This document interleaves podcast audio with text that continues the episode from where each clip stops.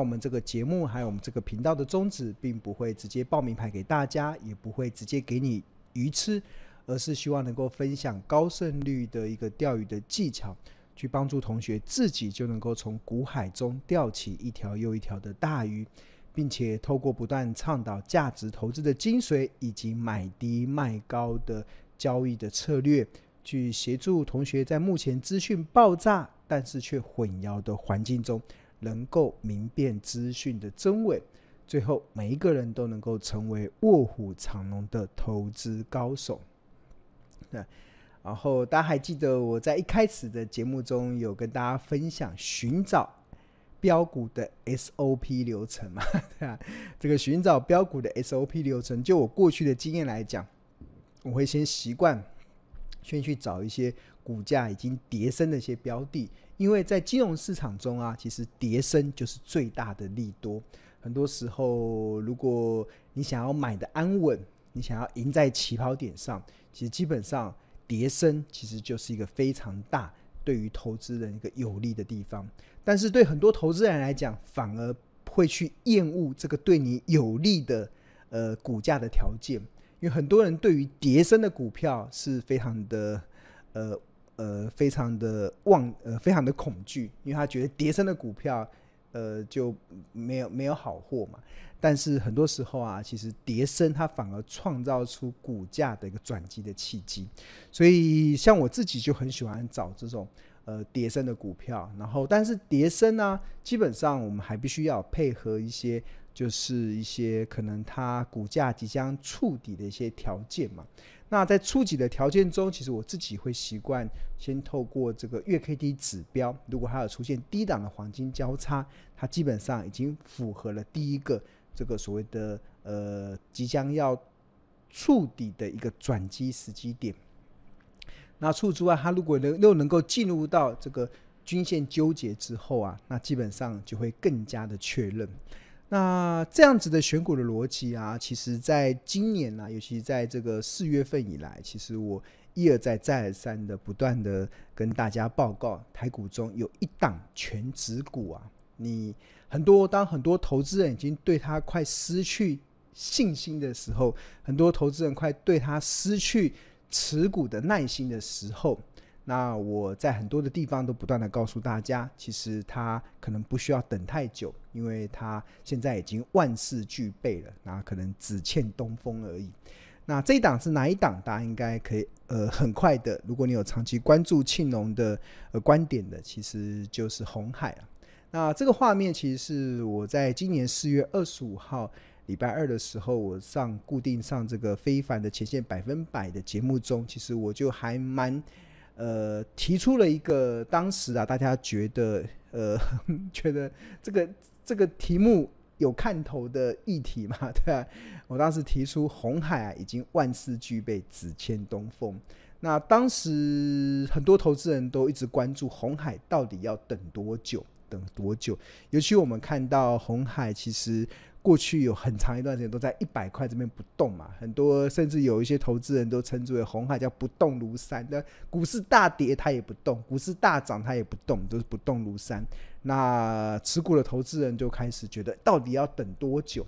那当然，我个人看法是，红海其实殖利率也不错啊。以它今年配发五点三亿元的股利来看。你一百元的股价来看，殖率也超过五 percent。我刚才不是提到一些那种债券型的 ETF，我们在追求的这些值率也大概在五趴嘛，所以红海基本上也有这个五趴以上的值利率啊，所以应该也是相对较安稳。但是很多的投资人可能不太满足这个五趴的值率，而是希望能够追求这个价差的空间嘛。那当然，这追求价差的空间就必须得反映在它基本面有一些转变上。啊、我在今年的四月二十五号在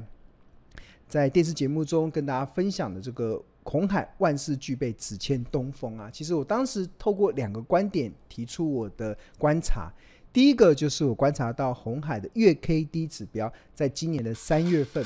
在二十二这边出现的低档的黄金交叉，这个月 K D 表就是红色的是月 K，绿色的是月低。红色的月 K 由下往上穿越绿色的这个月低，称之为黄金交叉。那红海出现了月 K D 指标在低档的黄金交叉，它代表是什么？代表的是它前一波股价从一三四点五跌破一百元，这个波段跌幅二十八 percent 的这个跌空头的走势可能即将要结束哦。它中长期的趋势有机会由空翻多。那怎么说呢？因为我们仔细追踪上一次红海月 K D 在低档黄金交叉的时间点是落在二零一九年的二月份，当时在十七这边出现了黄金交叉，那一样的代表它前一波股价从一二二点五跌到六十七元，这个波段跌幅高达四十五%的空头走势即将要出现翻转的一个内容。那果不其然，后来红海的股价就从二零一九年二月底的七十二点七，一路的涨到二零二一年三月份的一百三十四点五，波段涨幅是高达八十五 percent。那当然，除了月 K D 指标在今年三月份在低档黄金交叉之外，另外一个还有很重要的就是红海的年线、半年线、季线跟月线这四条短中长期均线，其实也在大概今年三月份的时候，在一百零三块这边呈现均线纠结。那回顾上一次红海出现年线、半年线、季线、月线均线纠结时间点，可以追溯到二零二零年这个时候，当时股价在七十九元这边均线均线纠结，它是先在二零一九年的二月月 K D 在低档黄金交叉，然后后来又在七十九元，应该在这个地方出现了均线纠结，那这个地方就是反映在这个地方的表现。那后来它均线纠结之后，它后来股价就快速的从七十九元喷出，涨到一三四点五。所以月 K D 指标出现了低档黄金交叉，短中长期均线又出现了纠结，那真的就形成了我后来为什么我在四月二十五号，当红海股价还在一百零三元的时候，其实我就大胆的假设红海已经万事俱备，只欠东风了。那从目前红海的股价，其实我们看到近期。红海的股价已经，啊，近期红海的股价在二零二三年的六月二十八号已经涨到一百一十五，然后我们只需追踪它，在今年四月份的时候，在四月份的时候，股价还在一百零三元这个地方嘛，然后后来一直涨到这一一六点五，那其实从目前波段涨幅已经来到十二 percent 的一个状况之下。其实也前后呼应了庆隆在这个四月二十五号的这个观点。那当然，红海万事俱备，只欠东风啊。那东风什么时候会来？那最近我有一些研究的心得啦，认为这个东风真的也快来了，它已经差不多来了，对吧？那主要有三个理由。那第一个其实是来自于这个红海近期在冲刺这个 iPhone 十五的这个业务。那预预估这个苹果的这一款 iPhone 十五啊，首批的出货量可以来到八千五百万只。那目前红海的郑州厂，它已经在拼哦，拼命的在招工，他们的目标是每天招工一万名员工。大家没有听错，每天招工一万名员工，对啊，这个红海为什么要这么拼命的招工？是因为红海身为 iPhone 的最大的组装代工厂。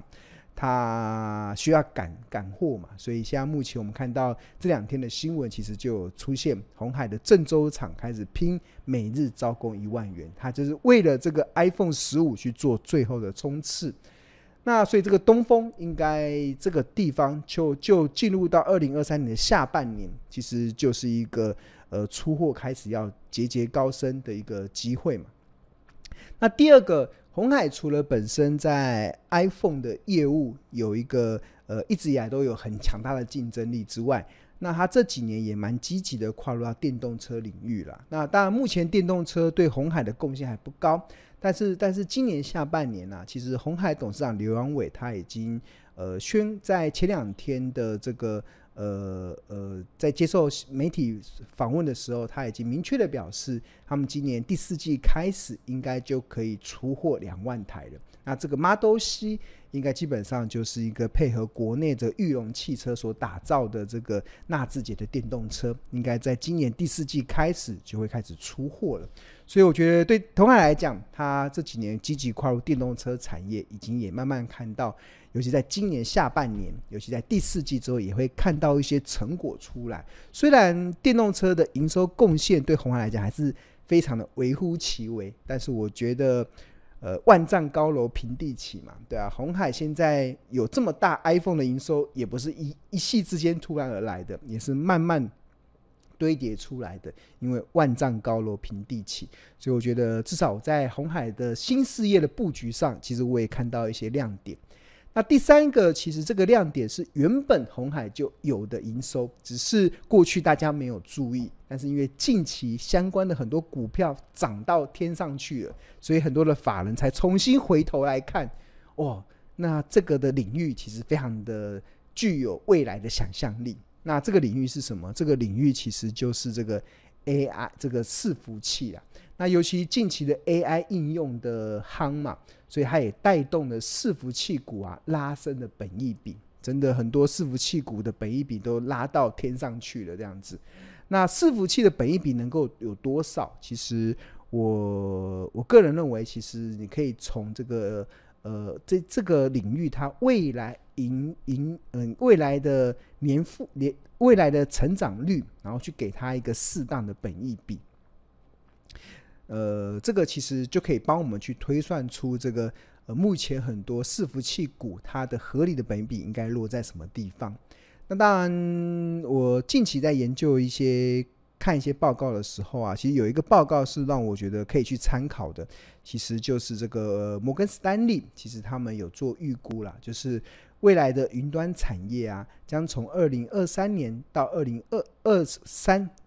二零二三年到二零三零年的时候啊，将会出现年复合成长十七 percent 的成长率。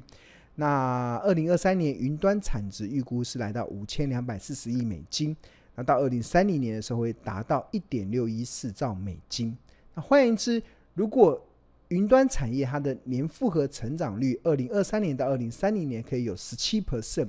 那庆隆认为，它云端概念股啊，当然也包含伺服器概念股，它的合理本益比其实就可以落在十七倍。那这个的呃年成长率跟本益比之间的关系啊，其实并不是庆隆独创的，这个其实是有一个财报的公式可以去做佐证的。那这个财报的公式其实也是告诉我们，就是呃一家公司它可以拥有多少。本益比是合理的，拥有多少本益比是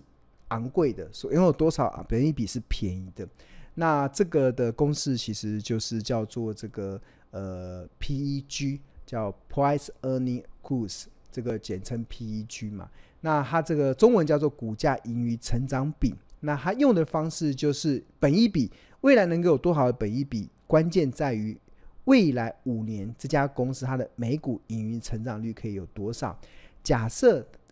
未来五年这家公司每股盈余成长率可以有二十七 percent，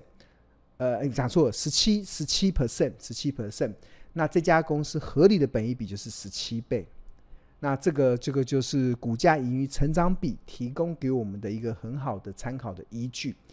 那当然，对于 PEG 啊，其实在金融市场其实有许多人的主张呢、那最早提出 PEG 的是英国投资大师吉姆史莱特，他认为 PEG 一是合理，那就表示十七倍的本益比代表是预估未来五年以每股盈余成长率是十七 percent。那美国投资大师彼得林区也认同一倍是合理，但是呃，对于便宜跟昂贵啊，其实不同的呃分析。的主张就不太一样，像英国投资大师吉姆史莱特，他认为的便宜大概是落在零点七五，合理是一倍，然后昂贵是一点五倍。那美国投资大师彼得林区，他认为的便宜是零点五，然后合理是一，昂贵是二。那当然，庆隆有去针对我们台股的特性，还有对我们台湾企业的财报的一些理解，所以我也提出了我自己的看法。那我认为一倍也是合理。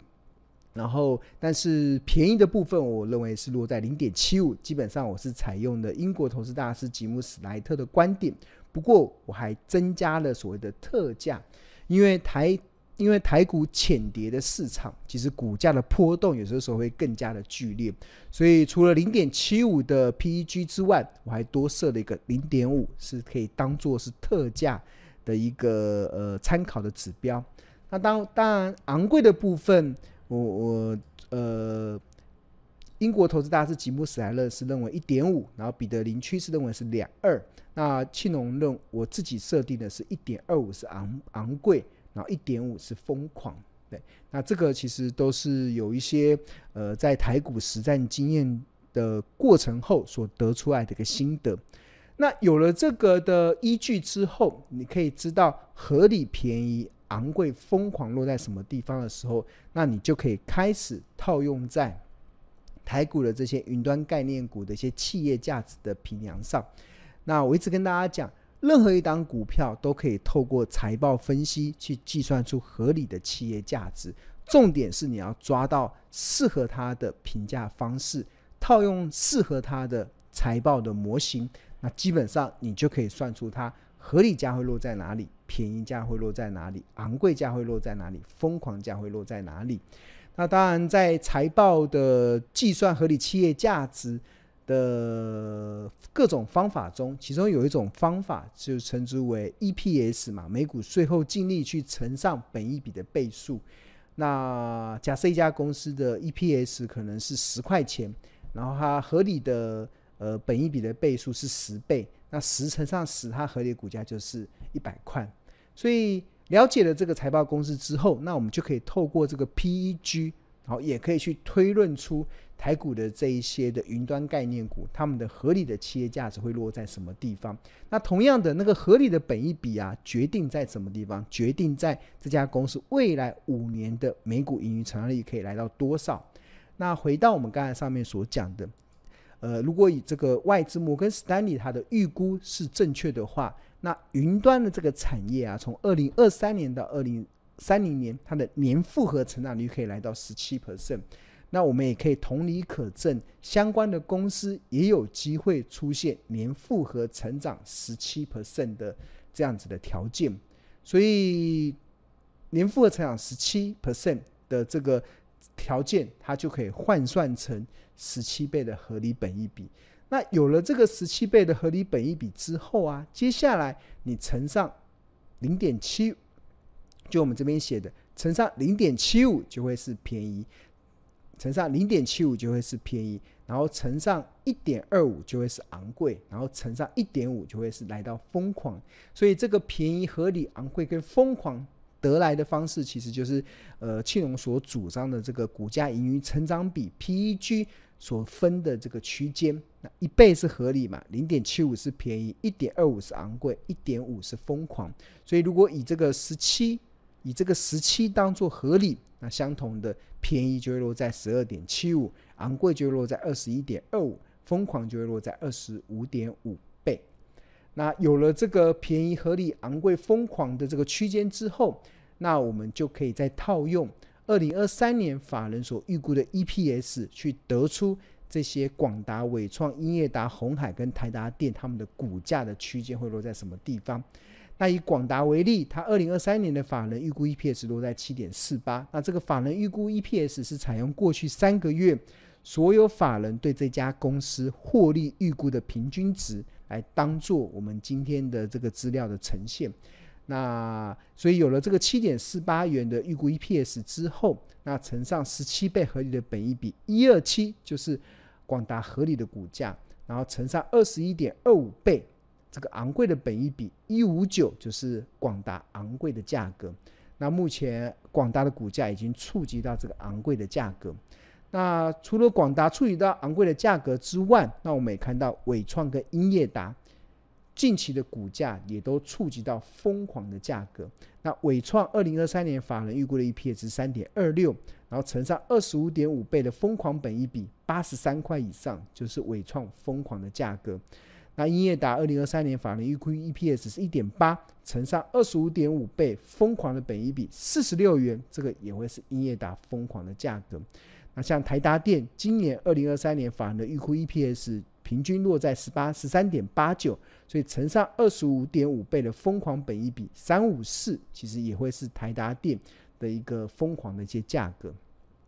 所以当我们看到了这些呃用这个财报分析所试算出来的这个合理昂贵疯狂之后啊，所以说真的，其实我自己会感受到近期啦，其实。呃，很多的投资人，尤其我看到一些群组，或者是有些人在留言留言聊天室里面讨论，想要去买广达，想要去买纬创，然后想要去买英业达。那我自己的看法是，觉得我会帮他们，我会帮他们捏一把冷汗呢。因为从财报分析的角度来看，似乎在这个阶段去买它，好像不是这么理智。那过去长期以来，我都认为啦，其实投资获利要赚钱，其实不需要聪明才智，只需要理智。就是为什么庆隆长期能够创造出富贵稳中求的这样的条件。常常能够创造出超额利润的一些机会，我觉得很多时候重点不在于我比别人聪明，我觉得从单单纯纯的只是重点在我比别人更有理智。那这个理智常常是有依据的，因为我透过财报分析的这个计算合理企业价值的方式，去协助我去评量这家公司合理的企业价值。那它当它涨到昂贵价，你会想要去买它。那基本上你已经不再投资了，而是有可能是在投机了，因为你在追求的是那个股价的这个波动所创造出来的那个价格波动的空间，那当然就不是投资了。所以当然每个人有自己呃买股票的选择嘛。那当然如果你把自己推向了一个比较投机而不是在投资的这个呃的路的时候，那你自然而然你所承担的风险就会较大。那我长期以来我自己是比较喜欢，呃，选择一些便宜的好公司，去建立起一些长期的部位，然后透过耐心去持有它，然后自然而然就可以创造出好的绩效表现。那所以换言之，红海现在目前其实我们刚刚有提到嘛，就技术面来看，月 K D 指标在低档出现黄金交叉，短中长期均线也出现了纠结。那就财报分析来看。其实，如果红海被套用在云端概念股中，二零二三年法人预估 EPS 是九点二九，那乘上十七倍的合理本益比是一五八，那呃十二点七五倍是落在便宜的本一比哦，那一一八其实以下其实基本上都会是红海便宜的价格，所以你问我啦，就是现阶段涨到一百一十五元的红海贵还是便宜？很多人。往这边看，好像它从一零二涨上来，涨了十二趴，好像已经涨很多了。但是你从财报分析的角度来讲，其实我自己的看法，其实还是处于便宜的价格，所以就提供给大家参考了。因为毕竟，其实我认为红海其实它在伺服器这个领域啊，其实是非常具有强大的竞争力。那这个竞争力包含了呃它的。市占率是高达四十三 percent，它这个像目前大家所看到的是全球前十大伺服器的市占率，红海单一家公司就占了四十三 percent，广达只有十七 percent，纬创十四 percent，英业达只有十二十二点八 percent 哦。换言之，这三家加起来才大概有红海的市占率，所以我觉得红海其实比较小看它在伺服器产业的这个。霸主的地位了，我觉得，所以当这些第二名、第三名跟第四名的股价都已经涨到昂贵价、涨到疯狂价的时候，红海还在便宜价，基本上其实它就已经，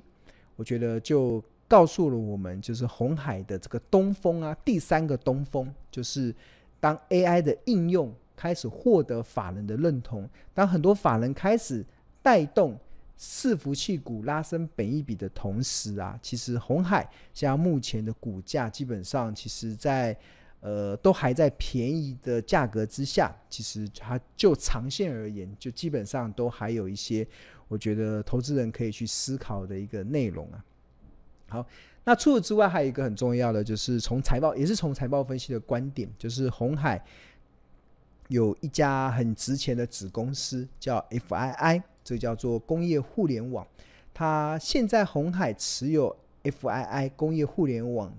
八十四点八 percent 的持股，目前以六月二十七号的市值来讲是高达一点七七兆，但是六月二十七号红海的在台股的市值只有一点五九兆，所以换言之，如果今天你够有钱的话，你把红海全部买下，只要花一点五九兆。然后买完之后，你把它的这个子公司 FII 用一点七七兆全部卖光，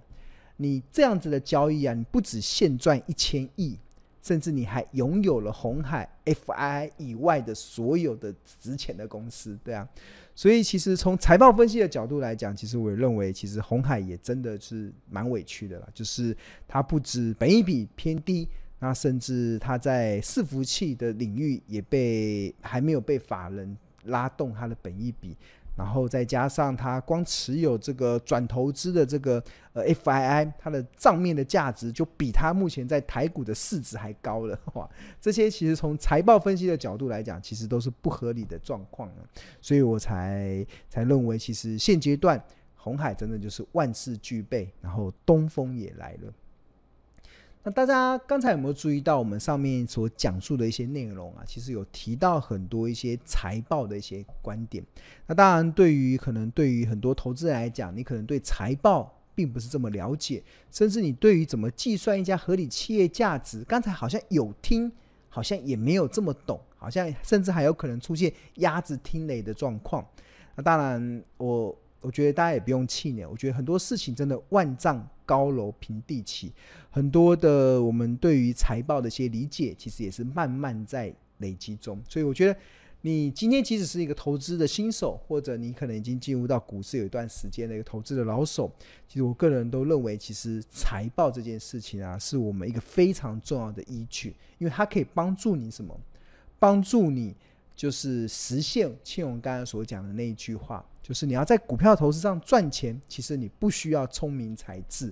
你只需要理智。而这个理智的来源是什么？你的理智是有什么样的底气？关键就在于你对于财报的认识，关键就在于你对这家公司企业价值的掌握。当你有了底气之后，那你就会认为，你就会开始发现，原来股票市场。其实你就会看到每天很多人在做蠢事，对啊，很多人会把一些明明很好的股票弃而把它弃绝掉，然后很多人会去买一些明明已经涨过头的股票，因为他们在做投资的时候不是靠理智，而是靠可能是靠一股一股一股一一股气，对啊，可能是靠靠另外一种方式。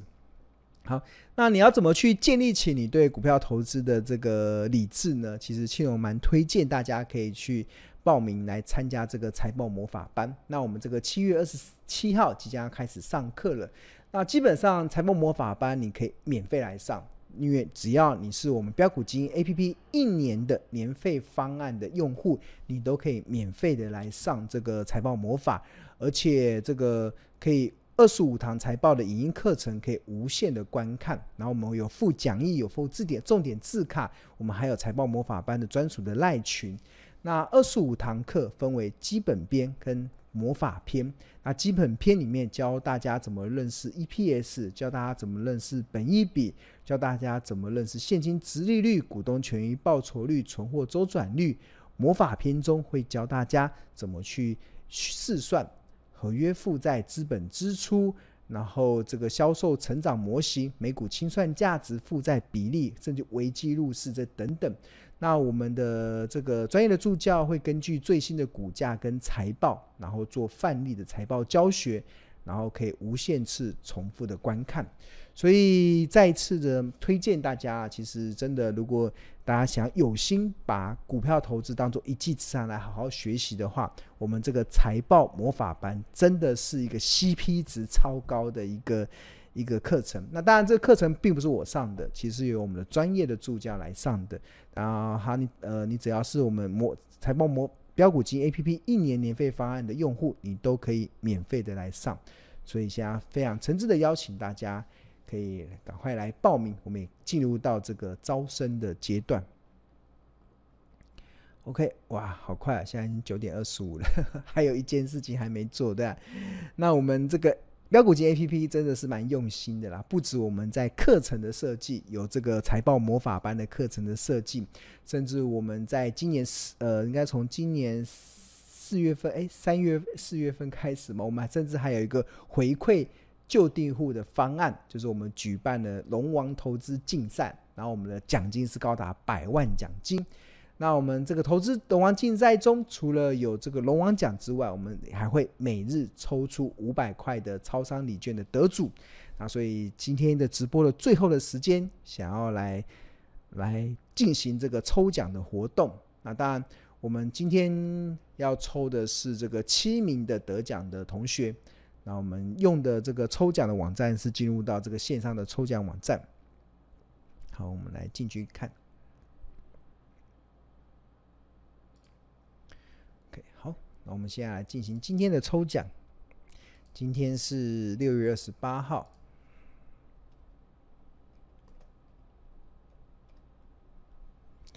然后奖项的设定是有七个。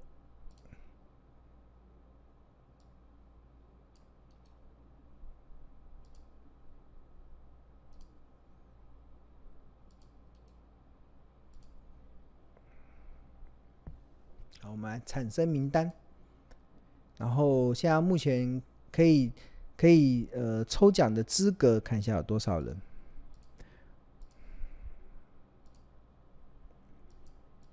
这样资格有，今天六月二十八号有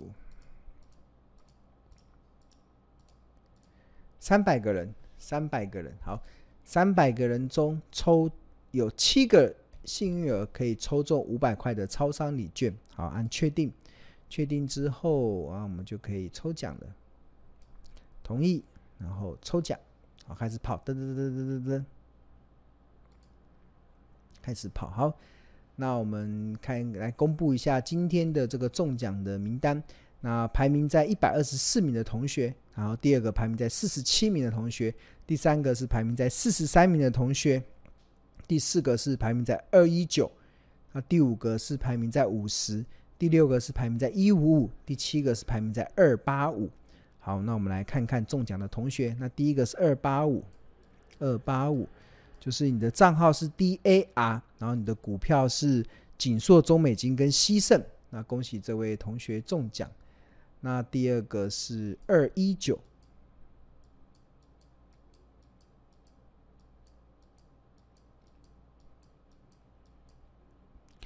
账号是 DIN，然后你的股票是中美金、长隆钢跟耀月。那恭喜这位同学中奖。那第三个是一五五，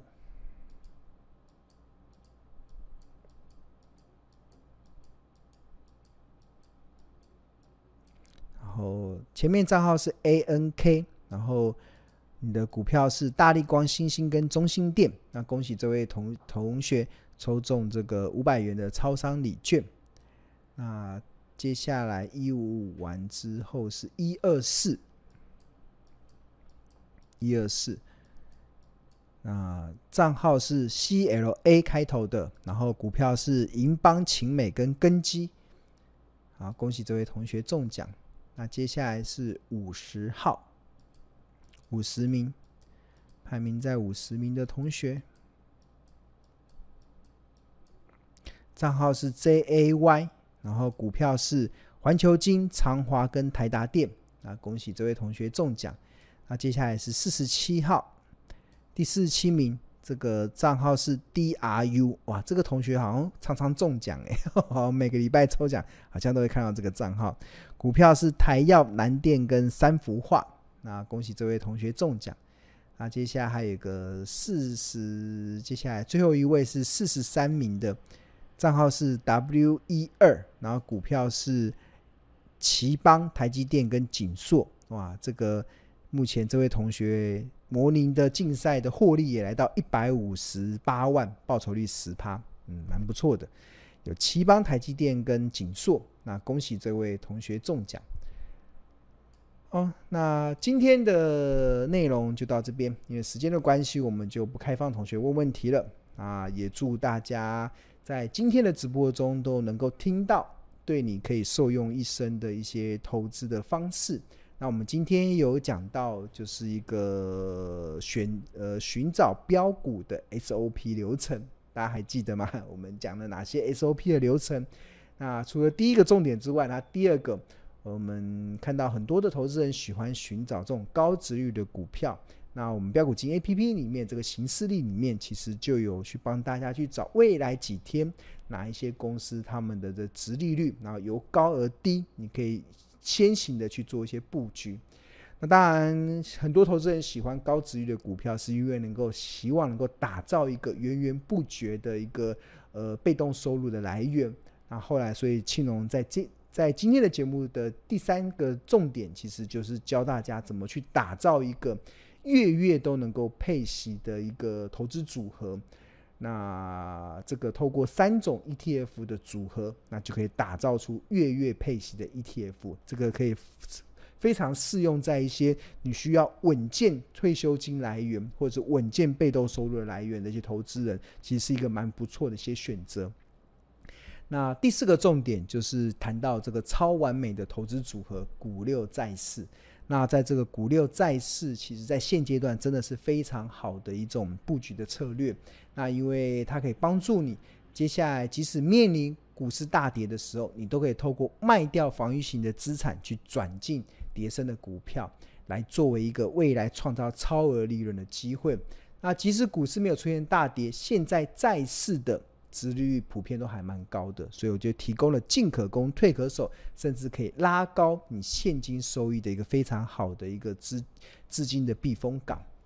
那最后我们谈到红海，对啊，红海万事俱备，只欠通风，是庆隆在两个月前的观点。但是经历过这两个月之后，其实我们看到了红现阶段的红海不止万事俱备。甚至东风也来了，那我相信给红海一点时间，那应该都会给就是现阶段的这些持股的投资人一些不错的一些收益性。那甚至我们用财报分析的角度也告诉大家，红海的便宜价落在什么地方，甚至还套用在广达、伟创、英业达跟台达电，去告诉大家他们的昂贵价在哪里，疯狂价在哪里。所以现阶段在投资上就要稍微注意一下，因为股票投资要赚钱。靠的不是聪明才智，而只需要靠理智就好。那这个理智很重要的依据就是来自于财报分析。所以，如果你想要对财报分析有一些呃想要更全面性的了解，那庆隆非常诚挚的去推荐大家可以来报名参加这个即将在七月二十七号开班的这个财报魔法班的课。那这是一个非常物超所值的方案。那由我们专业的助教一天上一堂，一天上一堂，去帮助你一点一滴建立起你在股票投资的基本 know-how。好，今天的内容帮大家复习完了，哈 哈哈，希望能够大家有点收获，进场去捡便宜。那因为我们哪里都跑不了嘛，所以我不买台积电，我要买什么？我买台湾的房地产。